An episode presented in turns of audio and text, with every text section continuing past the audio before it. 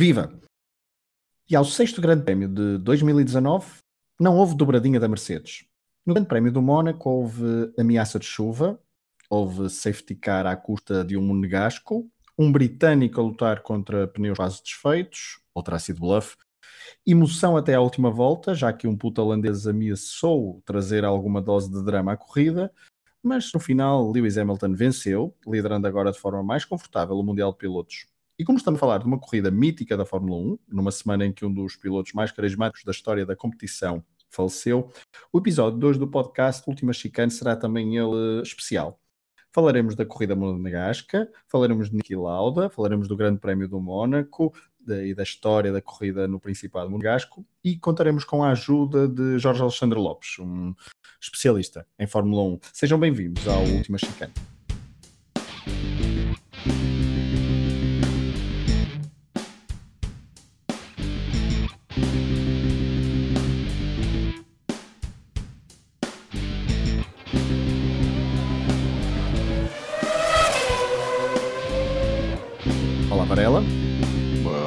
Fragoso, boa tarde.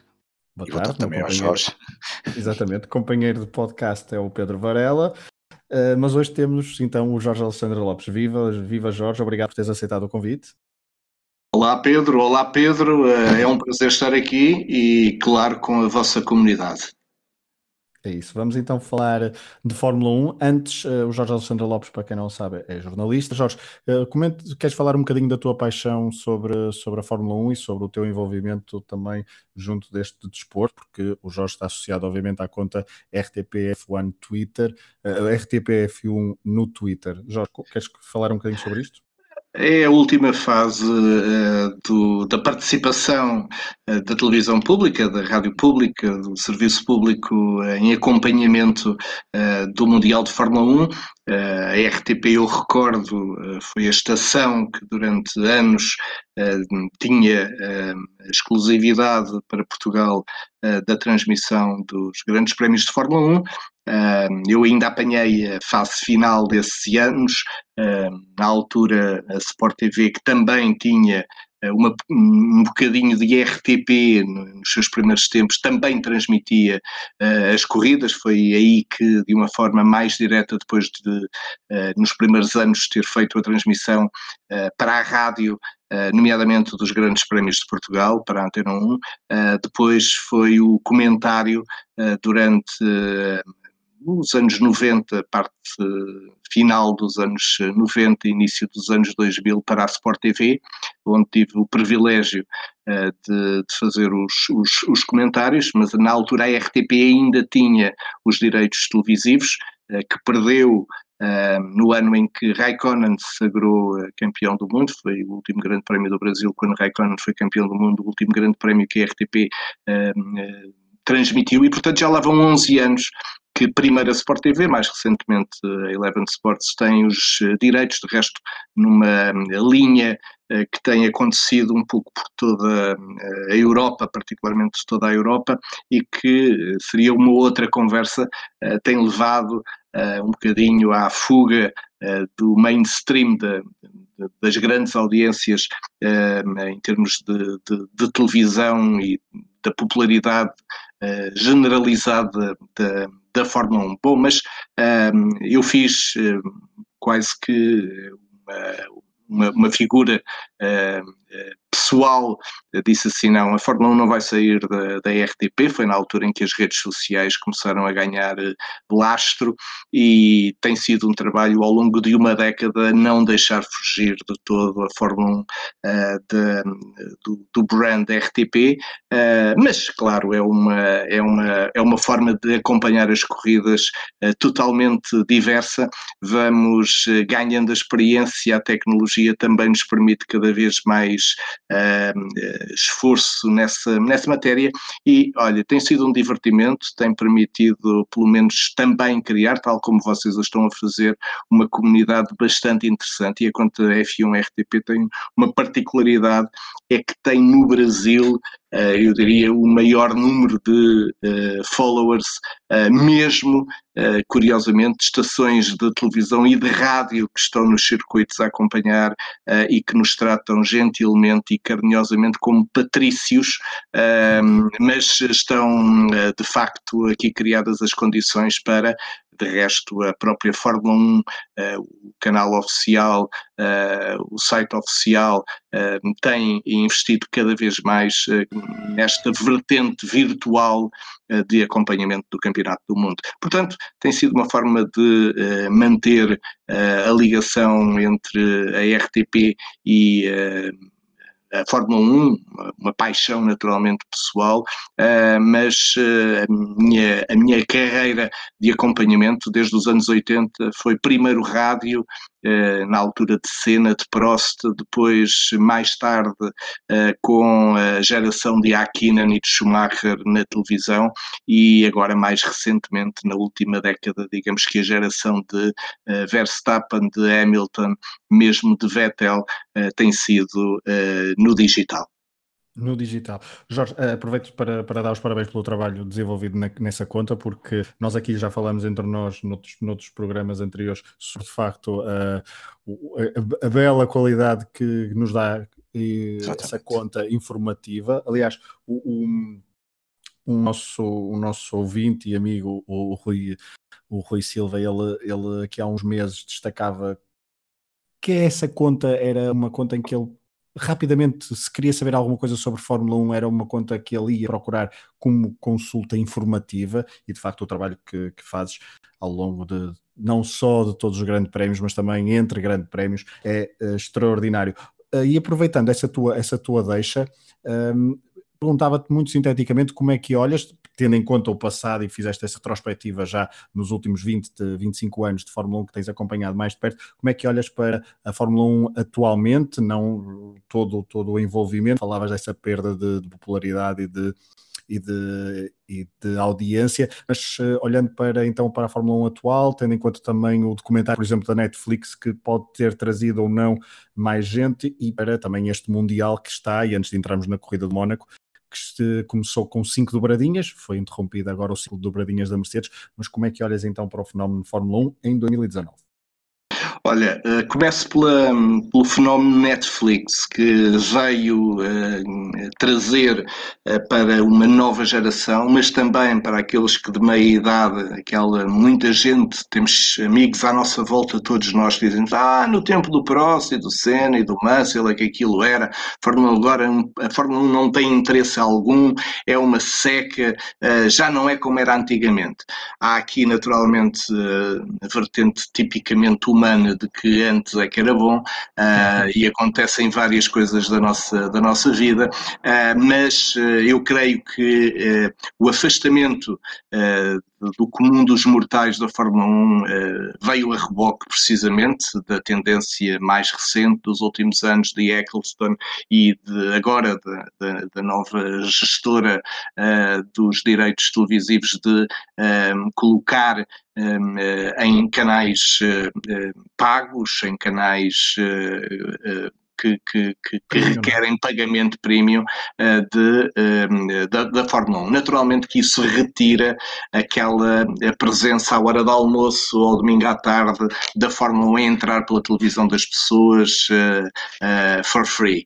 E, e, e, isso é inevitável que o mainstream se afaste. É evidente que os fãs vão onde tiverem que ir ao fim do mundo para continuar a acompanhar a corrida, mas dos nossos amigos, uma grande parte deixa de ter contacto, depois lá vê um resumozinho de dois minutos uh, em cada fim de semana da corrida, e portanto isso teve a reboque uma grande influência. O fenómeno do, do, do Drive for Success do, do, do Netflix uh, teve uh, a vantagem de abrir o mundo, muito bem produzido, muito bem guionado, o mundo da Fórmula 1, de novo ao comum dos mortais. E há muita gente que eu este ano já encontrei que está a ver Fórmula 1 de novo exatamente a reboque daquilo que a Netflix, da Netflix uh, explicou uh, e que é uh, efetivamente a Fórmula 1 atual pode parecer uma seca porque Mercedes e Hamilton, então, este ano, uh, estão a levar tudo à frente. Mas a Fórmula 1 é muito mais do que a luta pela primeira posição. A Fórmula 1 uh, tem, atualmente, na Fórmula 1 atual, nós temos, tivemos, uh, por exemplo, esta quinta-feira passada no Mónaco, tivemos uh, um segundo, um segundo uh, nos cronos entre uh, 12 carros de meio do pelotão. Isto demonstra bem a competitividade que as equipas de meio do pelotão, a McLaren, a Haas, a Racing Point, também a Sauber, a Renault, todas elas têm tempos, eh, têm eh, performances muito próximas e isso não se viu muito no Mónaco, não é uma pista de muitas ultrapassagens, mas tem uh, a tremenda vantagem de uh, nos fazer uh, acompanhar de uma forma muito feliz todos os duelos que acontecem uh, ao longo das corridas em cada, em cada grande prémio. Uh, agora, em relação ao domínio da Mercedes, claro, é evidente, em todas as épocas tivemos escuderias que ficaram aléguas ou deixaram as restantes aléguas. Eu lembro-me eh, do meu tempo, pelo menos do meu tempo de acompanhamento de Fórmula 1, vem-me logo à memória três períodos que são eh, exatamente, pro, eu diria quase quatro períodos que são muito próximos do atual da Mercedes. a, a Williams eh, de Piquet e de Mansell nos anos 90, que não davam para ninguém. Depois a McLaren de Prost e de Senna, que também dominavam quase como queriam as temporadas, ganhando resto, 16 corridas numa só temporada, essa McLaren com o francês e o brasileiro. Mais tarde, eh, quase a meia década eh, de, de, de Schumacher eh, e de Barrichello na, na Ferrari, depois a Red Bull com Vettel e agora mais recentemente a Mercedes e Hamilton. Há, portanto, sempre uma escuderia uh, que uh, toma a dianteira a todos os níveis e é a equipa a bater e normalmente temos períodos de 3, 4, 5 anos onde essa vantagem até a resposta da concorrência se faz uh, sentir. Portanto, esta Fórmula 1, de certa forma, não é muito diferente de períodos longos em que McLaren McLaren, Ferrari, eh, Red Bull, como disse, Williams no passado ganharam também essa vantagem em relação aos demais. Não há, portanto, uma grande diferença. Este é o tempo da Mercedes, este é o tempo de Hamilton. Varela, vamos passar para ti. Vamos, eh, depois desta certo. reflexão importante, e é uma reflexão que tem batido, tem batido algo no que temos a dizer no, em episódios anteriores, esta reflexão uhum. do Jorge. Uh, Varela, como é que viste este, este grande prémio de, do Mónaco? Nós estamos a gravar ainda na ressaca, poucas. Uh, um par de horas depois, então, de finalizar o Grande Prémio do Mónaco. Uh, Varela, como é que viste esta corrida? Ganha por Lewis Hamilton, uma luta ali uh, até ao final com Max Verstappen, Verstappen que não fica na, no pódio devido à penalização. penalização de 5 segundos na saída uh, perigosa, segundo os comissários da, da, da corrida, uh, contra uh, Valtteri Bottas, portanto um pódio que teve Hamilton no lugar mais alto, Vettel em segundo e Bottas desta vez em terceiro. Varela, as primeiras impressões desta corrida monegasca?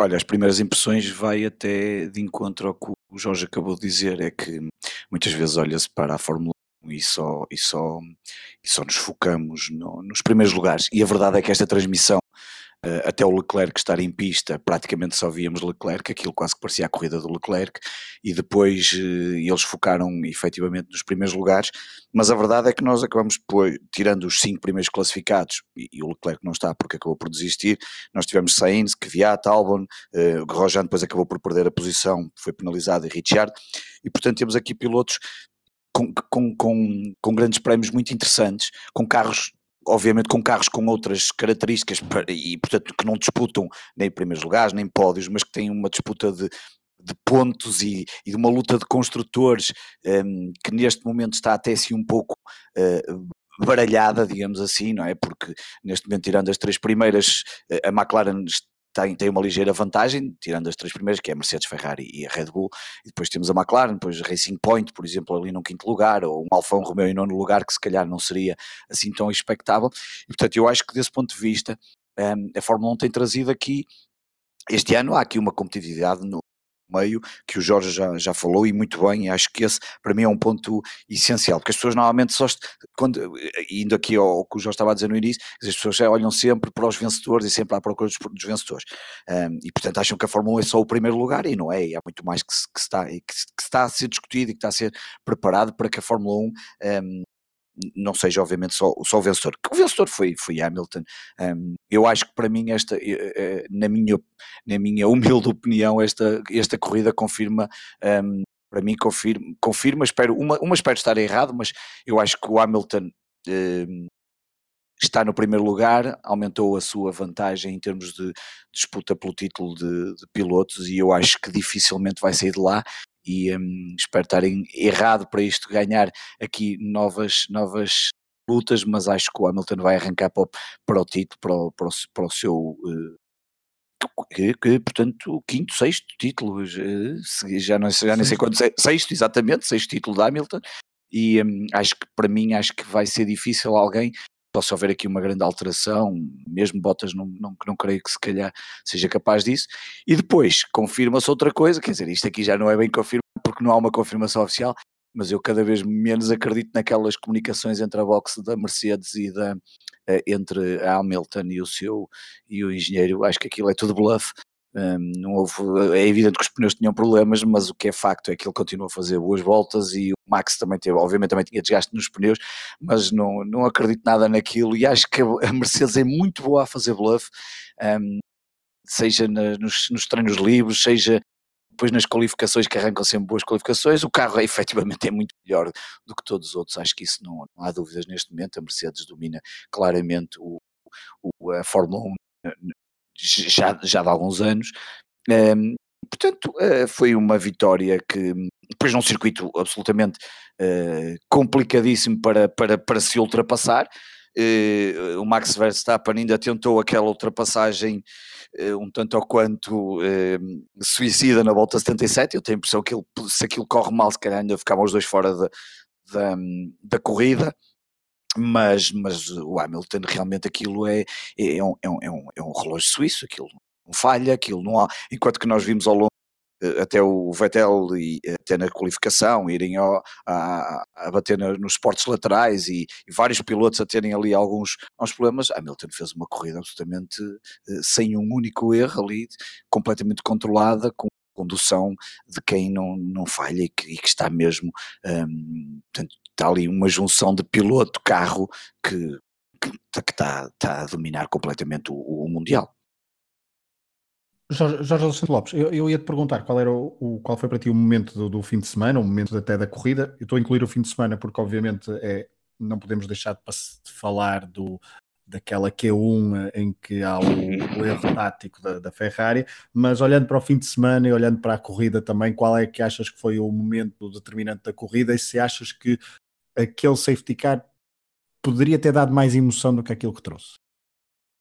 Uh, bom, uh, as equipas uh, normalmente quando o safety car entra tentam no meio de um stress, porque há ali por vezes escassíssimos segundos para pensar, por muito que haja um plano quando a situação de safety car acontece, o safety car nunca acontece quando, ou seja, o planeamento não, não permite adivinhar a altura em que o safety car e, e o momento em que o safety car aparece na corrida é de todo imprevisível e, portanto, há que reagir uh, de acordo com a tática do momento, com a posição dos carros no momento.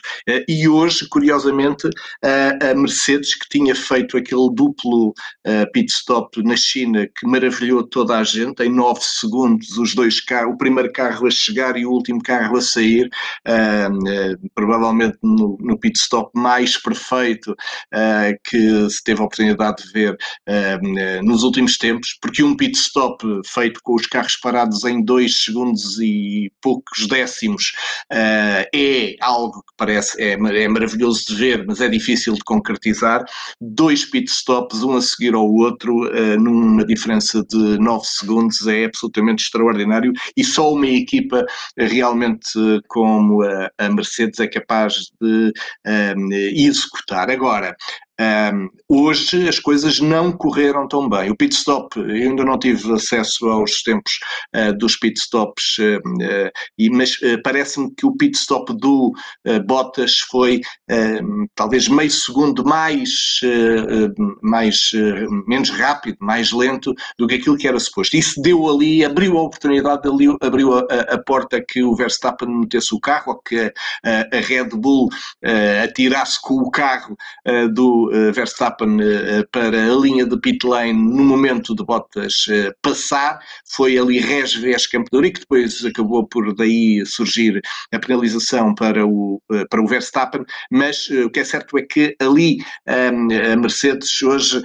esteve um degrau um bocadinho abaixo daquilo que tinha feito na China, as coisas não correram também bem, o Pedro estava a dizer que achava que acredita uh, que haja um bluff nas comunicações de rádio, mas viu-se mas viu bem que uh, o, o, o, Hamilton, até pelos tempos por volta, uh, estava a rodar bastante mais lento do que aquilo que foi o seu ritmo habitual, mesmo quando na quinta-feira simulou a corrida exatamente com os pneus médios em boas ou em melhores condições do que os tempos por volta que ele vinha a realizar. Portanto, o, o, Hamilton não sei se tinha os eh, pneus eh, realmente tão nas últimas, eh, pode ali ter havido um bocadinho de excesso, até porque as comunicações rádio depois permitem, porque são ouvidas, ser ouvidas pela concorrência, mas é verdade que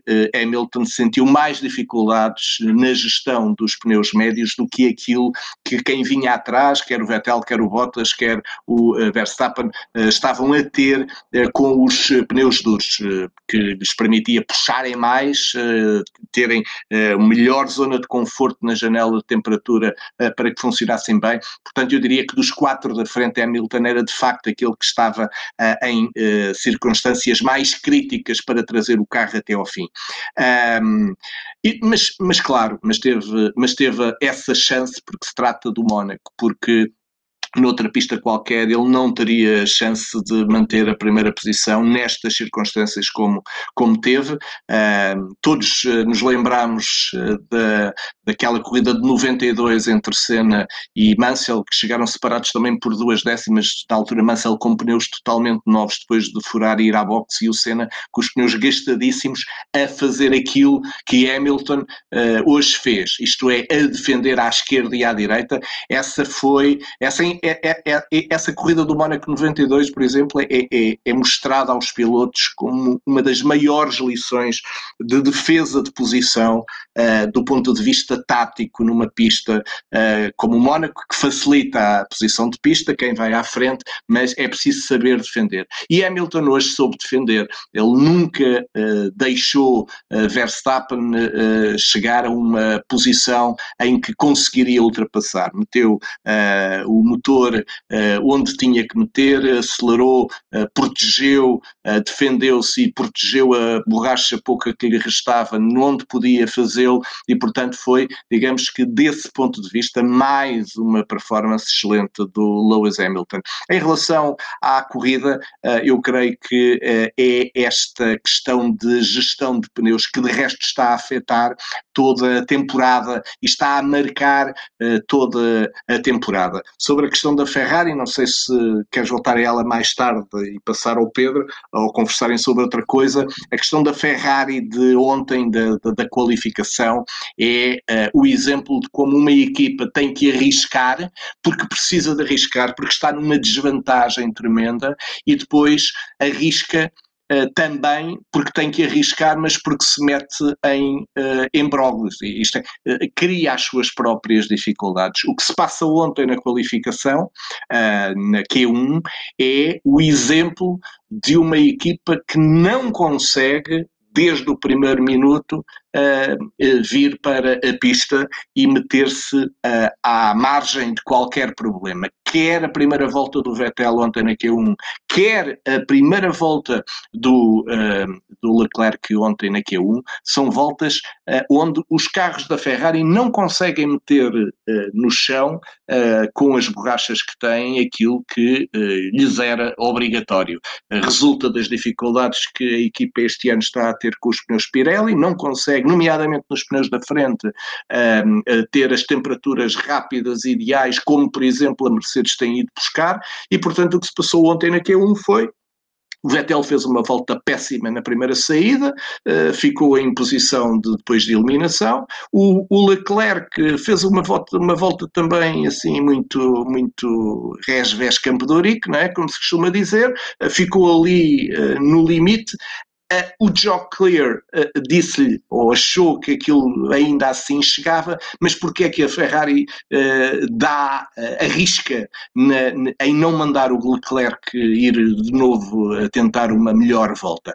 Porque a Ferrari precisava de, de um jogo de pneus extra para a Q3 e achou que aquela era a oportunidade de ter um jogo que lhe permitisse, uh, lhe permitisse a Leclerc, bem entendido, na Q3, uh, eh, ir à procura de um lugar, eventualmente na segunda fila da grelha de, na grelha de partida. E achou que aquela era a oportunidade. Portanto, arriscou, arriscou mal, o, o Vettel lá se conseguiu safar, mas o Leclerc, por uma decisão tática da equipa, acabou por ficar e comprometer, de resto, resto a corrida de hoje, porque a ter que arriscar e a ultrapassar, enrascar-se eh, vários pilotos, é evidente que mais cedo ou mais tarde aquilo, aquilo ia correr mal.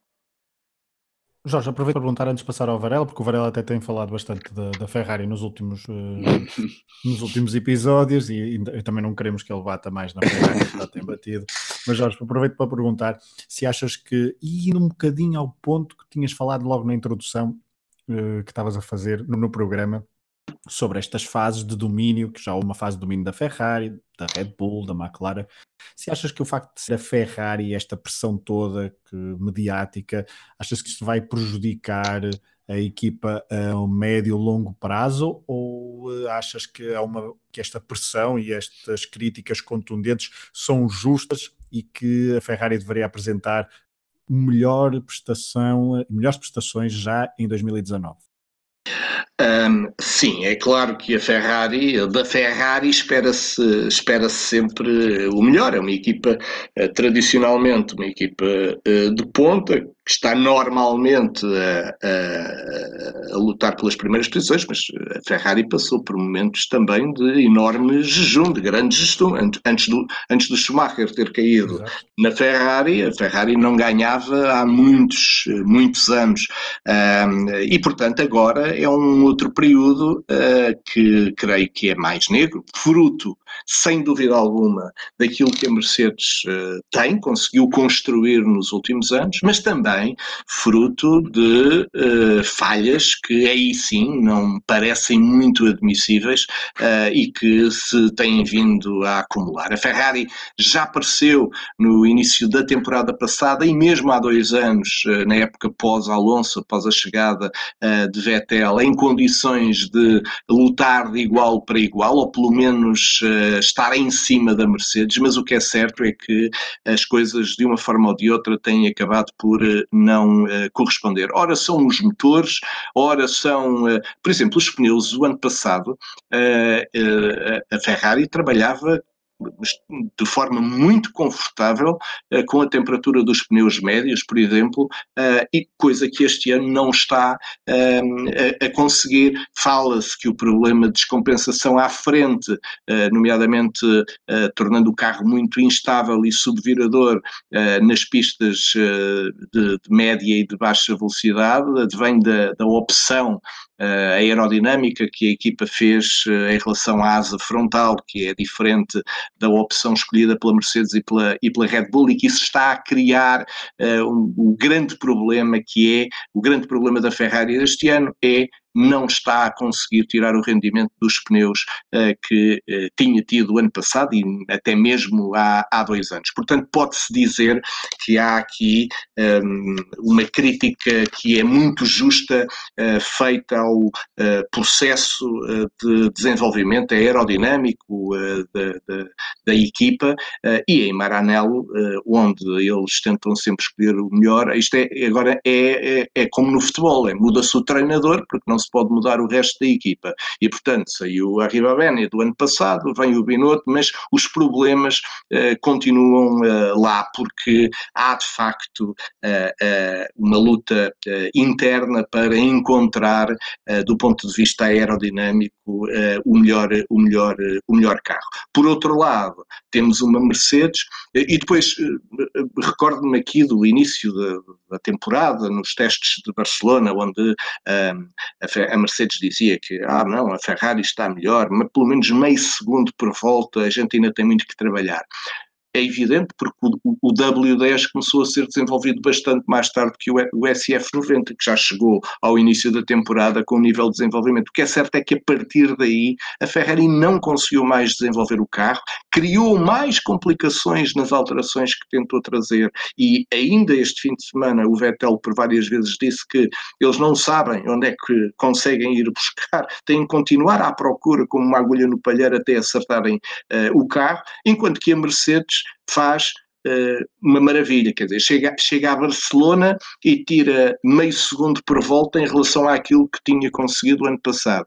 Este ano chega ao Mónaco e reparem só, eu tirei aqui o apontamento, a Ferrari tira Uh, meio segundo por volta em relação ao ano passado, o que traduz até uma evolução, de certa forma, mas a Ferrari, a Mercedes tira um segundo e meio em relação ao ano passado. Ou seja, a Mercedes, que ano passado, e há dois anos, e há três anos, chegava ao Mónaco e tinha sempre uma enorme dificuldade, porque uh, não era uma pista, era uma pista onde a Red Bull ganhou, uh, era uma pista onde a Red Bull até tinha essa vantagem e a Ferrari era competitiva, a Mercedes tinha grande dificuldade, não era uma pista de, de, de, de, potência pura para o motor Mercedes, era uma pista mais difícil, pois a Mercedes até nisso conseguiu desenvolver as alterações que precisava para tornar o Mercedes, como se viu este fim de semana, competitivo no Mónaco, que era uma das pistas onde tinha mais dificuldades nos anos passados. Portanto, a Mercedes campeã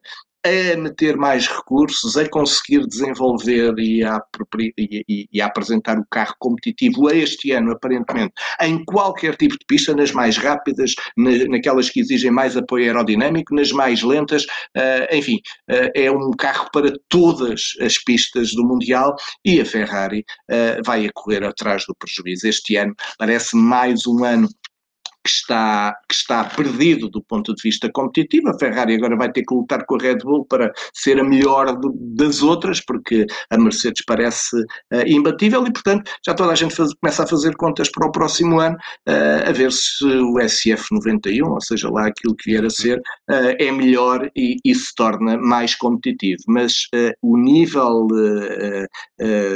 potencial que a Mercedes está a colocar a, a todos os níveis da sua sua estratégia, uh, de, da sua tecnologia, do desenvolvimento do seu motor, ao ponto, por exemplo, nesta altura, uh, o Helmut Marko já, já, já, já vir dizer, atenção, não, não, não, as novas regras para os novos carros têm que ser apresentadas só no final do ano, porque são, são, são avisadas já a partir de, de do verão, a Mercedes com a vantagem que tem, chega ao, chega ao próximo ano e faz já uh, um carro onde nós não conseguimos chegar. Portanto, é melhor começar a criar criar algumas dificuldades aos líderes, a ver se isto não se torna numa chatice. Se calhar é melhor dizer à Mercedes apenas já em março do, do próximo ano e os sim, outros... Sim, uma semana antes, uma semana uma antes. Semana, uma semana antes.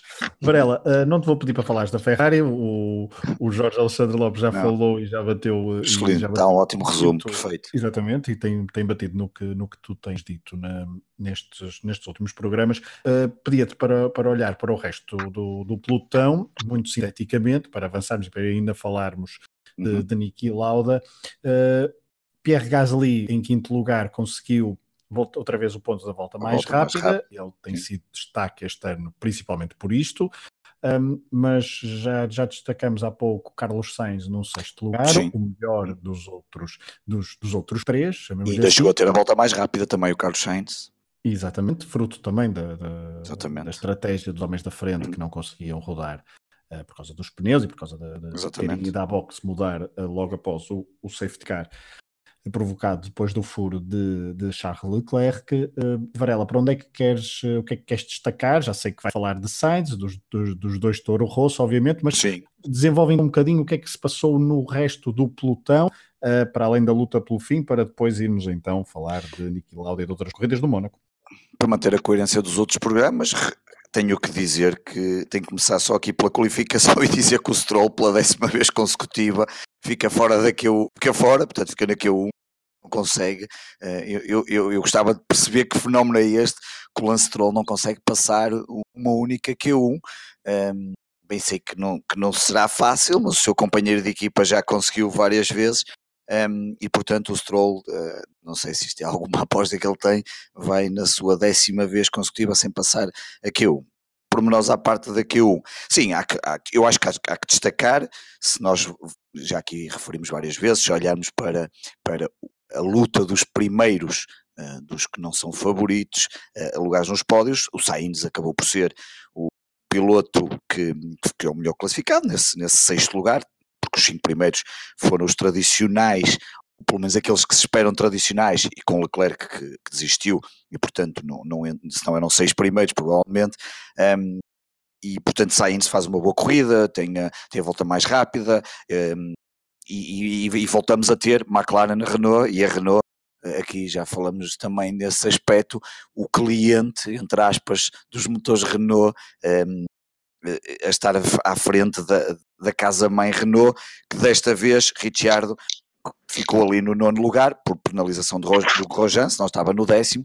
E, no final da corrida eu vi, o, ainda consegui ouvir essas declarações do Alan Prost a dizer que teria sido até um bom resultado. Um, eu, não estou, eu não estou assim tanto por dentro destas alterações, mas olhando como adepto, esperava muito mais da Renault este ano, até por tudo aquilo que o Cyril, um, responsável pela equipa, falou e por tudo aquilo que foi montado em torno desta equipa, o, o aumento a todos os níveis, não só de recursos humanos, como também do investimento que tiveram, não só no piloto, com um excelente contrato para Ricciardo, mas também uh, no motor, eu estaria à espera de mais qualquer coisa uh, e, e, não, e, não, se, e não se e não acontece, como também não está a acontecer com a, com a ASE e aqui Rojan um, Rojan tem sempre, tem sempre quaisquer há sempre problemas com ele, não é? E desta vez não voltou a, aliás, voltou, voltou a estar ali um, eh, tanto na qualificação, deixe-me só recordar exatamente, um, naquela Q2 com o Gasly, que a comunicação até sempre que ser várias vezes cortada com aqueles pis, porque ele realmente ficou chateado com o Gasly, mas eh, e depois com a penalização que o atirou para o décimo lugar. Mas acho que além de, de como já falamos, temos que falar do Toro Rosso, porque um, ehm, eu volto sempre aqui aos meus rascunhos, eu acharia que a Toro Rosso uh, iria andar provavelmente ficaria só à frente em termos de equipa um, dos Williams, não é? Os Williams estão aqui num, num campeonato à parte sozinhos, um, mas a verdade é que Kvyat faz o, portanto, faz o sétimo, exatamente, e o Albon faz o oitavo lugar, um, e são, são, são excelentes, um, excelentes marcas para, para, para estes, que na minha opinião, eu não, eu não esperaria que a Toro Rosso andasse tão bem, um, e, portanto, eh, continua a apresentar bons resultados, que já tinha acontecido no Grande Prémio anterior, porque o Kvyat já tinha feito também um nono lugar e o Albon tinha feito aquele final de corrida que não lhe permitiu chegar aos pontos, eh, onde ficou o Rojan, ele ficou em 11 lugar na, na última corrida, e portanto acho que são uh, os destaques. Depois, Richard acabou de ficar em décimo, Lando Norris desta vez no décimo primeiro estava à espera de um bocadinho mais, Magnussen também, a Asa aqui mais uh, com um nono e um é? décimo segundo lugar, portanto discreta. Um... Mas, oh, Varela, desculpa interromper mas nós, nós estamos a passar ao lado de um, de um fenómeno que não que temos que destacar, não é? que é George Russell em 15 lugar, à frente Sim, de e, e agora este, Kimi Räikkönen, Kubica e António Giovinazzi. E a dizer agora isso, o Russell fica no décimo... Exato. Está tudo nos copos, eh, na Marina de, de Monte Carlo, a esta hora. Claro. O Russell, o Russell a pagar uma rodada a toda a gente. E o Russell tem um potencial, ele pelo menos dá, dá a sensação de ter um potencial incrível uh, para, tivesse ele carro se calhar para fazer mais qualquer coisa, porque, porque não é fácil, não é, neste momento, mas aquele 15 lugar, como tu dizes bem, à frente do Stroll, uh, Raikkonen, uh, corrida para esquecer da, da, da Alfa Romeo, Raikkonen 17 e Giovinazzi no 19 um, e portanto um, foi um cheirinho aqui pelo menos da, da Williams de, de, para não ser sempre o, o, bombo da festa, passa aqui esta expressão, mas realmente uh, o Russell tem dado aqui uns sinais muito interessantes. Um, quem sabe com, com outro tipo de carro pudesse fazer um pouco mais. E lá está, voltamos àquilo outra vez ao tema do início, uh, e, e, são estas posições e esta luta pelos outros lugares que também torna muito interessante ver a Fórmula 1, analisar, perceber, um, porque, porque, porque senão uh, é um pouco como, e tu que tens um podcast de futebol, e eu também tenho, uh, portanto, senão era a mesma coisa que estarmos sempre a discutir só as vitórias dos três primeiros ou, ou dos habituais grandes e esquecemos todos os outros clubes, que sem eles o campeonato também não existia, Sim, e, e, e, que é um bocado, é, é um bocado isto. A verdade é que a Netflix faz um documentário, uma série documental incrível. Sem ter as duas principais marcas. Exatamente, exatamente. E que para o ano, em princípio, tudo leva a crer que vão entrar, mas a verdade é que esse documentário traz muito pá, de, de, destas, destas disputas de, de outros pilotos, pá, daquelas lutas que nós, que nós vimos e, e que ficamos eh, que já as conhecíamos pelo menos de algumas coisas que vamos, que vamos lendo e vamos ouvindo, mas que nos trouxe ali um outro, aproximou-nos mais. Uh, claro que isso, e bem como o Jorge disse, uh, trouxe mais gente, um, ehm, mas eu já, já disse isto aqui, eu fico muito irritado quando ouço aquela coisa, ah, eu já não vejo mais, eu já nunca mais vi Fórmula 1 desde Siena, e eu até costumo brincar, dizer, para uma pessoa que deixou de ver Fórmula 1 desde Siena é porque não gosta de Fórmula 1, sinceramente, nada contra o Siena, um brilhante piloto, um, um marco inacreditável na Fórmula 1, um, mas esta coisa de uma pessoa que deixa de ver um desporto que supostamente gosta porque deixa de estar um piloto que apesar de tudo era mítico. Quantos pilotos míticos é que não deixaram a Fórmula 1? Se fosse sempre assim, quer dizer, daqui a um bocado não tínhamos mais, uh, ainda bem que já não há mais mortes, tem, tem, havido cada vez menos e não temos uh, as mortes a acontecerem com, com, como aconteceu no passado na Fórmula 1. E portanto acho que estas, estas discussões e, e, e, ouvir aqui o Jorge, obviamente nós não vamos a esse detalhe, porque nós fazemos isto sempre um ponto de vista do adepto, e portanto nós não, entramos em detalhe, mas ouvir aqui o Jorge a falar de um, de um conjunto de situações, de quem sabe, obviamente, um, é que torna um pouco torna isto interessante de perceber e, e, e de acompanhar, e portanto acho que hum, já sabemos que, que este é um grande prémio que não, que não, que não, que não traz muitas ultrapassagens, que, que, os, que os pilotos também não podem falhar muito, pois há estas lutas de, de estratégia de pneus, de boxes e tudo aquilo que, que nós sabemos que acontece no Mónaco, mas há estes, há estes desenvolvimentos muito interessantes, ver até onde é que o Toro Rosso um, consegue ir com este com Toro. E, e depois, não, não queria deixar passar isso em claro, nas oito primeiras posições estão quatro pilotos com motores Honda, é. que não deixa de ser, que não deixa de ser hum, interessante, pelo menos do ponto de vista da onda, acredito que seja bastante interessante, ali com o seu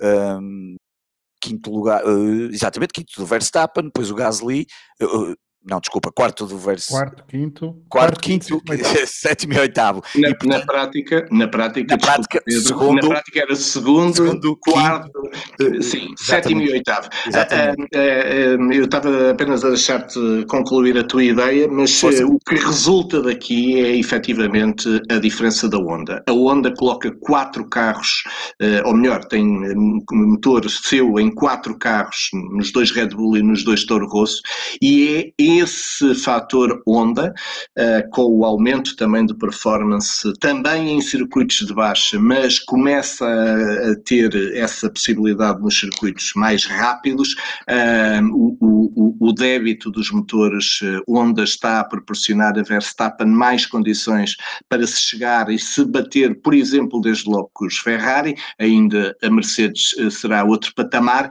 mas essa evolução do Honda está a permitir que a Toro Rosso, que também recebe as mesmas evoluções, eh, consiga, eh, de uma forma muito sistemática, não é sempre, mas de forma sistemática, deixar outras escuderias que têm motores Ferrari, a AS, eh, que têm motores Renault, a McLaren e a própria Renault para trás. Para já não falar dos Mercedes, que têm melhor motor, ou melhor, dos Williams, que têm melhor motor do que chassi. Esses não contam para este Totobola, mas a Toro Rosso, de facto, está a bater duas escuderias com motores Ferrari, que são a Alfa Romeo e a Haas, e está a bater a Renault claro. e a McLaren de uma forma muito sistemática. Portanto, eu diria que a Honda, no universo dos, dos motores, é quem está a ter uma evolução em relação aos anos anteriores maior este ano.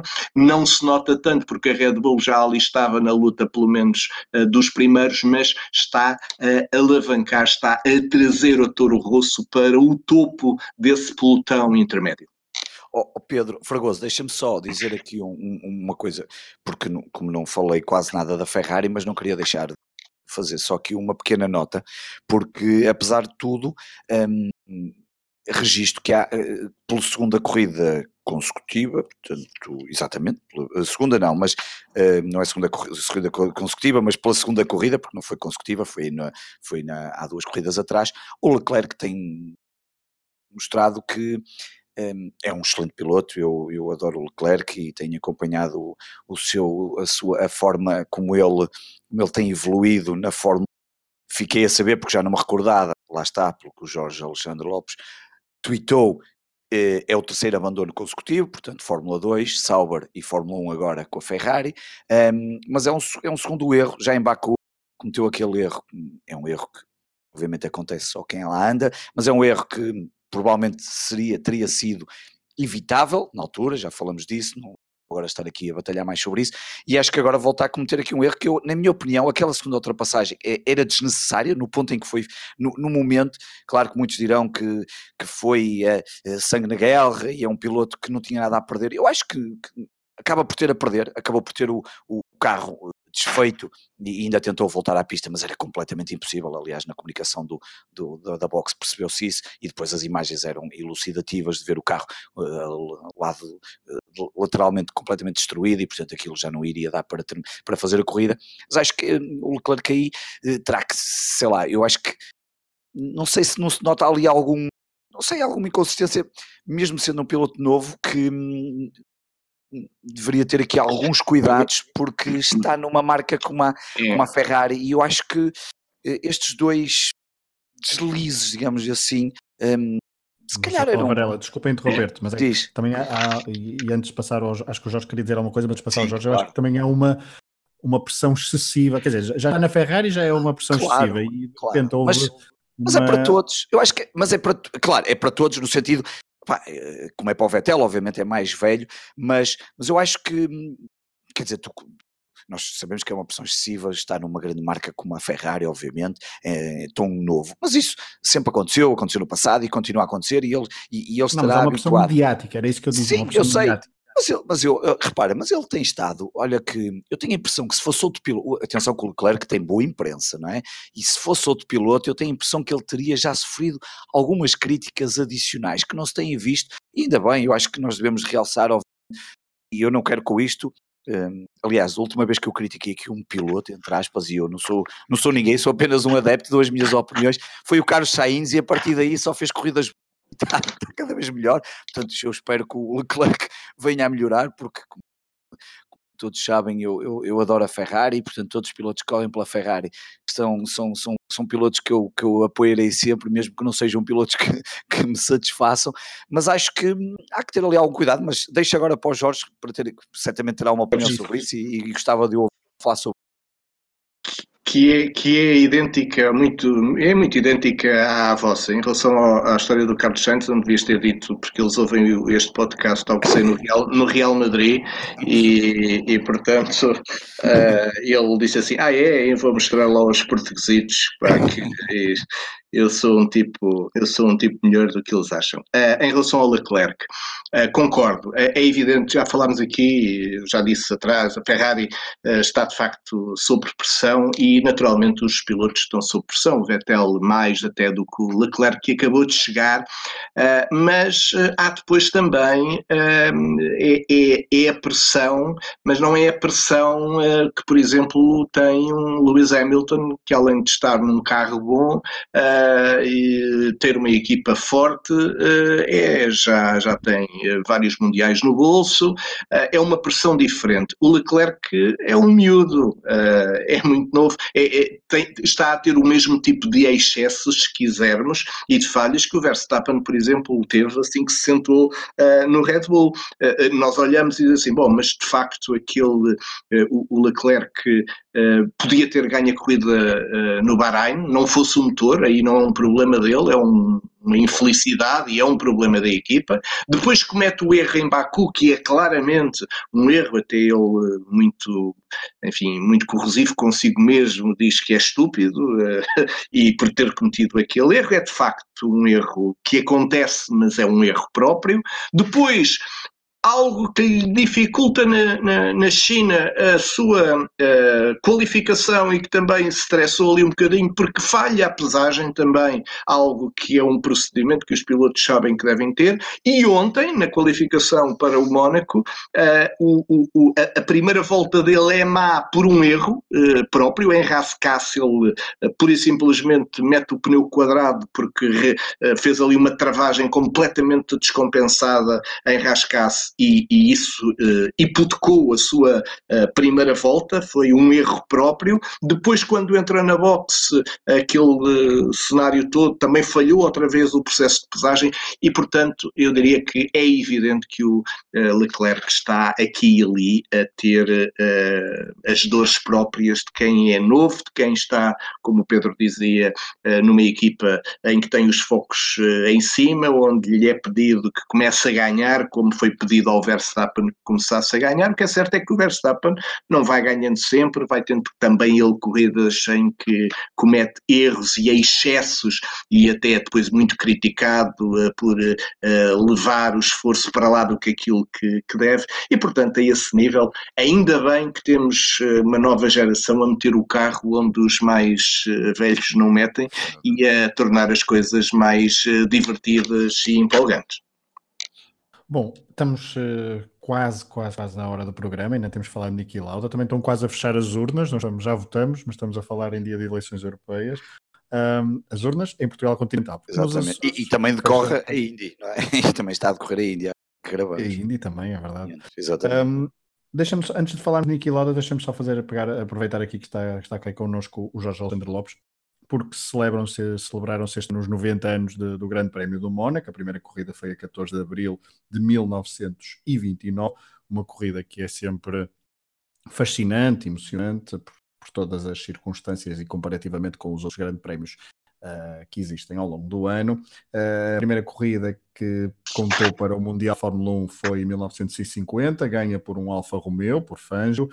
Uh, Lauda, por exemplo, ganhou em 75 e 76 aqui com a, com a Ferrari.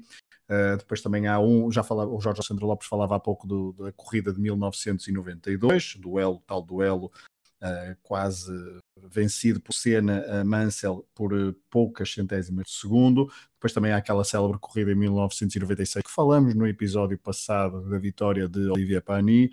Um, em 2004, por exemplo, houve uma vitória de Arno Trulli, a única vitória de Trulli no, no Mundial Fórmula 1 foi no Mónaco, e depois também, ao bocado falávamos de Schumacher, Schumacher que tem aquele episódio uh, na qualificação, e também já falas de qualificação, quando lutava com Alonso e que propositadamente estacionou o carro uh, para que Alonso não fizesse a sua volta rápida. Uma pergunta então por só para o Jorge Alexandre Lopes, que já anda aqui há mais tempo e que tem segue a Fórmula 1 há mais tempo alguma corrida que, que te recordes e que queres destacar deste, de, deste Grande Prémio de Mónaco nos últimos anos?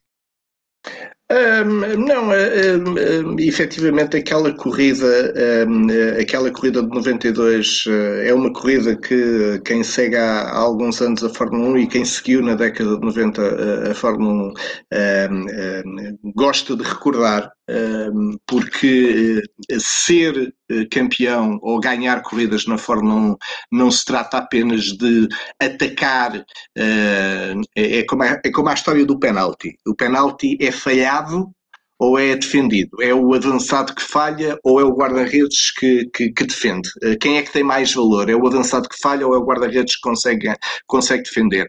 A Fórmula 1 Uh, é andar rápido, é, é, é, é, andar mais rápido do que os adversários, é, é conseguir ultrapassar para chegar a primeiro, mas a Fórmula 1 ganha-se quando se tem que defender. Uh, ganha-se as corridas, como hoje aconteceu com, com, com, o, com o, o, com o Hamilton uh, e uh, nesse dia nesse dia como eu disse o Senna uh, fez um ensaio sem pneus novos já com pneus muito desgastados atrás com um leão que vinha para cima dele, à esquerda e à direita nas últimas voltas, tentou tudo, só não passou por cima, uh, e tinha pneus novinhos em folha, portanto tinha muito maior capacidade para, uh, para ultrapassar, uh, e tirando partido dessa pista, o Senna, sem pneus no carro, conseguiu fazer um verdadeiro milagre, deu ali uma, uma, uma lição.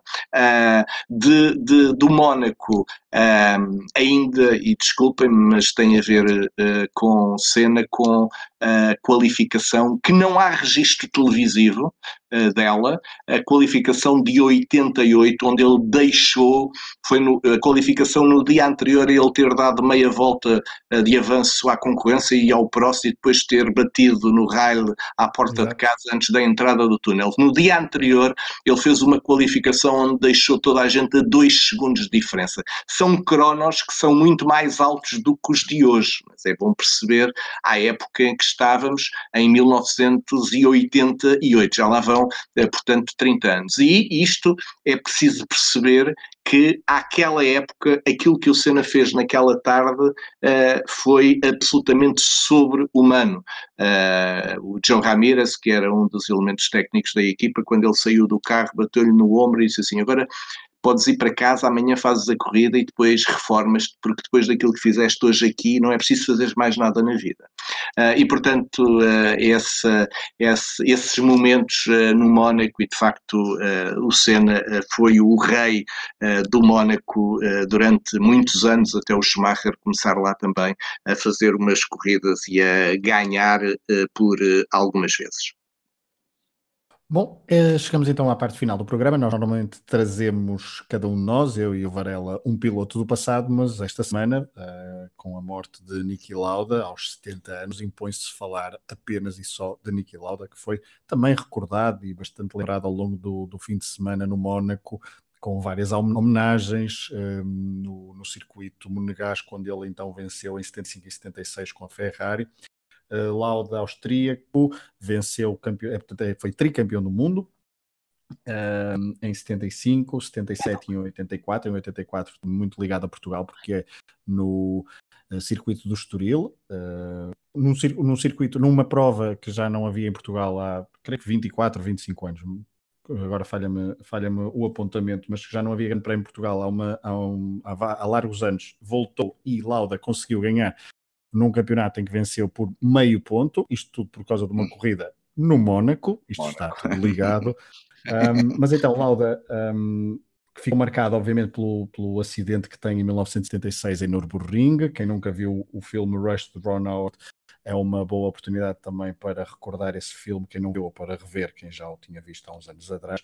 Um, eu já te passo a ti a bola Varela, mas vou aproveitar o Jorge Alexandre claro. Lopes o que é que o que é que há a dizer deste campeão do deste tricampeão do mundo, uma figura uh, muito importante da, da Fórmula 1 ele que não era, e segundo os testemunhos que fomos ouvindo esta semana e fomos lendo esta semana, não era um piloto uh, daqueles de arriscar, não era, e olhando para, para o presente, não era um Max Verstappen intempestivo, intempestivo era um piloto certinho, que gostava muito de correr e que até fazia melhores corridas do que, um, do que qualificações. Ele muitas vezes ganhava, chegava ao pódio vindo de posições da grelha de partida bastante recuadas.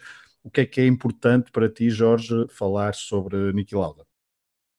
Olha, eh, o Lauda, eh, o Lauda para uma geração eh, foi o piloto de referência. Estamos a falar dos anos 70, dos anos 80, meados dos anos 70 até meados dos anos 80. Foi essa a década em que ele marcou presença na Fórmula 1.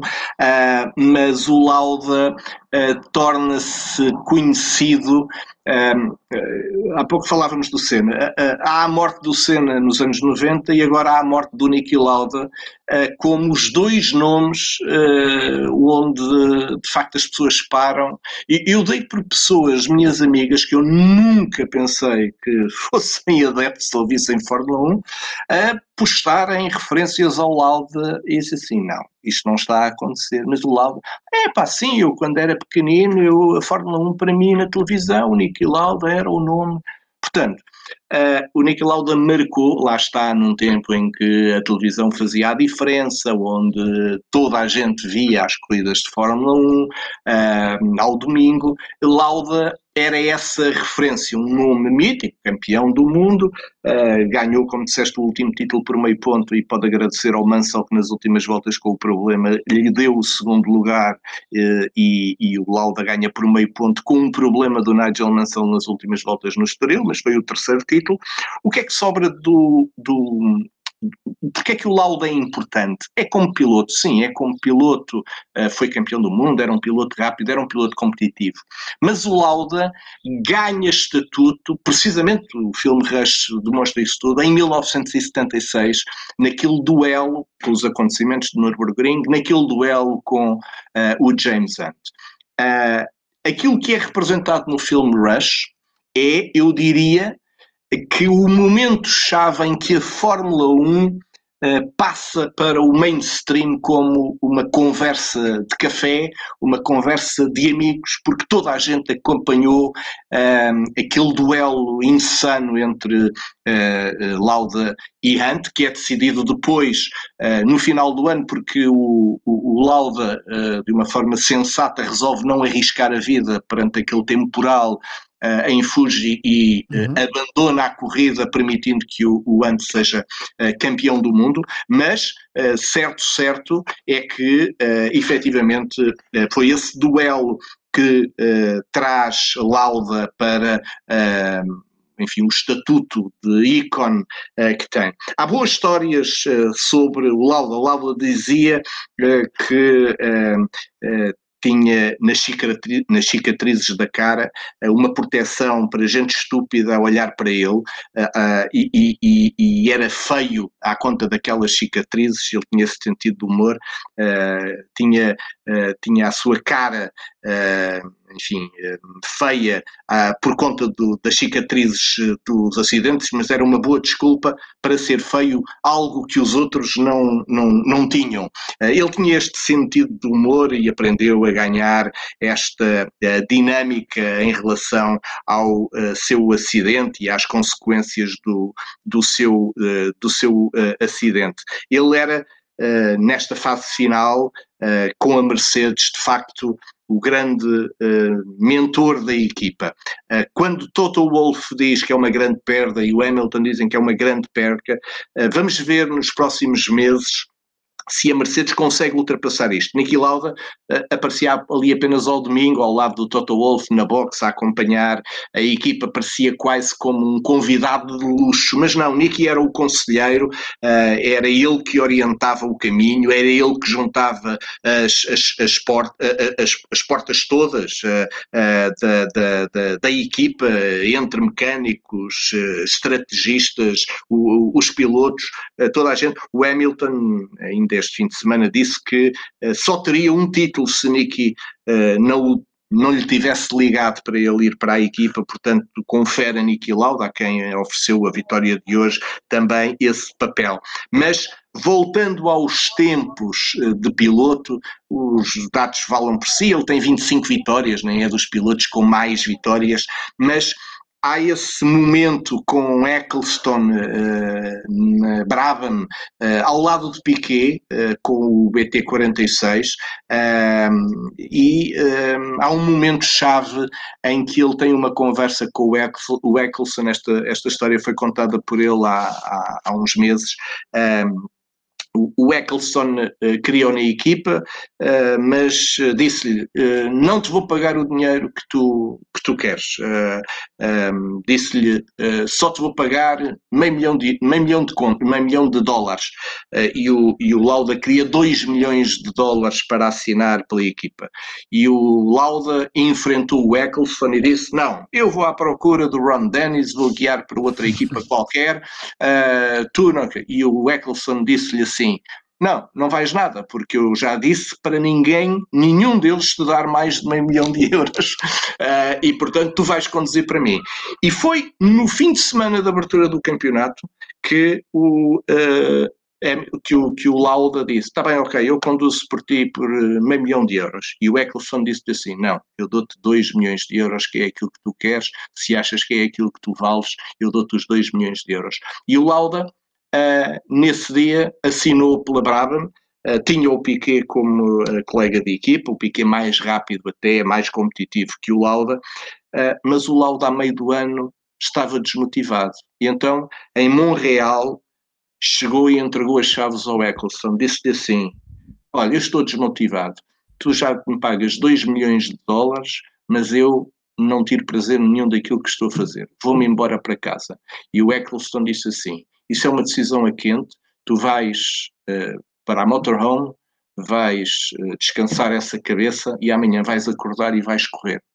E o Nicky Lauda diz que o Eccleston, com essa dica uh, experiente, fez que a sua carreira continuasse, porque ele teria saído pela porta baixa como uma desistência se uh, estávamos no final dos anos 70, ele nem teria uhum. tido o seu terceiro título, nem teria tido o seu terceiro título e uh, não se teria transformado na lenda uh, em que depois o resto da história lhe permitiu que se tornasse. Portanto, Eccleston, digamos que foi ali uma porção mágica para Niki Lauda ter continuado depois a carreira, ter conseguido o terceiro título e ter eh, mantido essa proximidade com a Fórmula 1. Ele esteve a uma unha negra de ter saído pela porta baixa e ter ficado pelo caminho na história que felizmente acabou depois por continuar a construir. Exato, porque ele depois é campeão do mundo em, em 84 com a McLaren, portanto ele é, ele é campeão do mundo pela Ferrari duas vezes uma antes do acidente, portanto em 75, e a outra o ano a seguir ao acidente. Ele que nesse ano uh, do acidente, ele que corre seis semanas depois num, e fica em quarto lugar em Itália após o acidente, o que é verdadeiramente uh, inacreditável. Uh, Varela, o que é que queres acrescentar? Não vou acrescentar muito mais depois do que o Jorge contou. É difícil acrescentar muito mais, porque eu tinha 10 anos.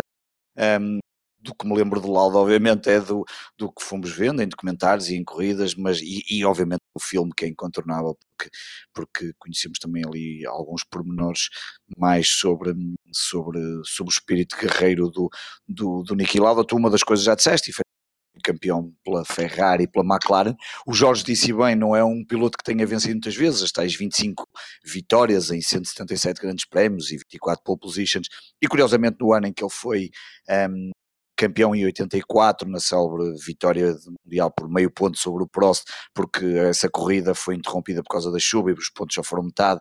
Ele tem cinco vitórias e o Prost até tem sete vitórias nesse, nesse mundial. E um, a última vitória do Niki Lauda, por curiosidade, fui ver e foi em 85 em Zandvoort, que vai regressar agora em, eh, em 2020. E, um... eu, eu, desculpa, eu não tenho a certeza. Eu, se não é a única vez que aconteceu um campeão do mundo ser campeão do mundo sem pole positions, é esse ano do, do, do, do Lauda, em que ele é campeão do mundo. Ele nesse ano não, não consegue uma única pole sequer. Pois, e, e, provavelmente cá está, se calhar nunca terá acontecido, não é? Não deve ser, deve ser nada campeão. Já no outro dia vimos aqui no, no, no, foi campeonatos em que eh, quando falamos do Keke Rosberg, que com menos vitórias do que os, do que os, do que, os que ficaram, eh, apesar disso atrás dele, o Keke Rosberg tinha tido poucas vitórias, só tinha acontecido eh, mais uma vez com outro piloto, e, e, então com esse dado provavelmente não, não deve ser nada, deve ser caso quase único, se não for mesmo único, um, e efetivamente ele não vencia muito, mas era muito regular, porque no ano em 84 em que ele um, só vence cinco vezes, mas é muito regular no resto das provas, aqui no Estoril em 84 ficou em segundo lugar, se não estou em erro, Exato. no ano em que foi campeão, exatamente. Eu penso que ele só terá corrido duas vezes aqui em Portugal, e depois no, no ano a seguir, em 85, desistiu e depois essa época ele termina em décimo lugar, portanto é uma época, mas é, mas é uma figura que nós depois nos habituamos a ver mesmo depois de terminar a carreira, até pelo, pela presença que ele teve nos, nos diferentes construtores por onde passou e, um, e portanto um, por isso é que obviamente teve um, agora no Grande Prémio do Mónaco todos, todo, toda esta demonstração por, por, por, por, tudo aquilo que ele deu à Fórmula 1 e, portanto, obviamente, um tricampeão do mundo uh, será sempre um grande piloto de Fórmula 1. E, sabes, sabes, sabes que a memória, a memória que as pessoas agora têm, mais recente do, do uhum. Prost, do, do, do perdão, do, do, Lauda. do, Lauda, é aquela figura já Sim. de idade, quase claro. como, um, como um senador, uh, mas, mas, mas o Lauda novo é o Lauda com aquela personalidade e aquela garra e, e, e destravado da cabeça, Sim. como nós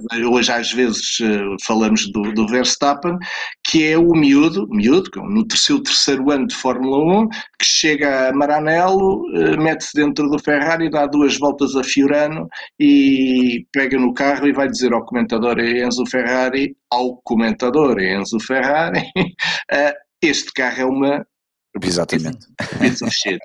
Não era qualquer miúdo eh, à época, e estamos a falar numa época diferente, que tinha capacidade e era destravada a cabeça e a personalidade para dizer ao ao patrão mor da Fórmula 1 e da Ferrari que o carro que ele tinha ali que não se que, que nem, nem, dava para correr na Fórmula 2, não é?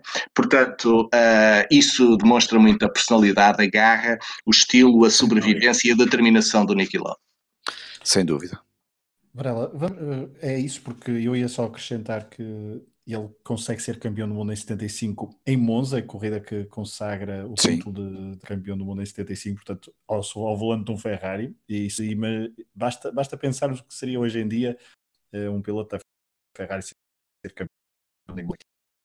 Aquele autódromo e os tifosi viriam, hum. seria a loucura total. Se já, se já é o que é quando vencem uma corrida, é preciso recuar então a 75 para, para imaginar o que é que foi na altura uma, uma vitória de, de Lauda, também em romper, lá está, outro jejum da Ferrari, não recordo quantos anos ao certo, mas já venciam, pelo menos creio que uma década, um pouco mais, uh, que a Ferrari não era campeã, não tinha um piloto campeão do mundo. Bom, já ultrapassamos a hora do programa, falamos Muito, então claro. do Grande Prémio do Mónaco, falamos de, de, de um bocadinho da temporada, recordamos Niki Lauda. Resta-nos agradecer ao, ao, Jorge Alexandre Lopes por ter estado connosco neste programa. Foi um prazer estar, estar, estar aqui contigo e ouvir-te uh, a falar não só da atualidade, mas trazer conhecimento. Foi, foi mesmo um prazer, Jorge.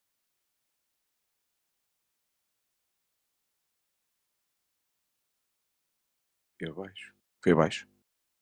Jorge? Voltou ah, agora. Ah, voltou agora voltou agora, foi baixo, foi baixo, foi baixo. Houve um pequeno corte, exatamente. Agora ah, já voltou. Tens, tens que editar. tens que editar, Pedro, porque ficou. Temos que, é bastante... que editar. Exato, depois se edita. É a vantagem também de ser gravado.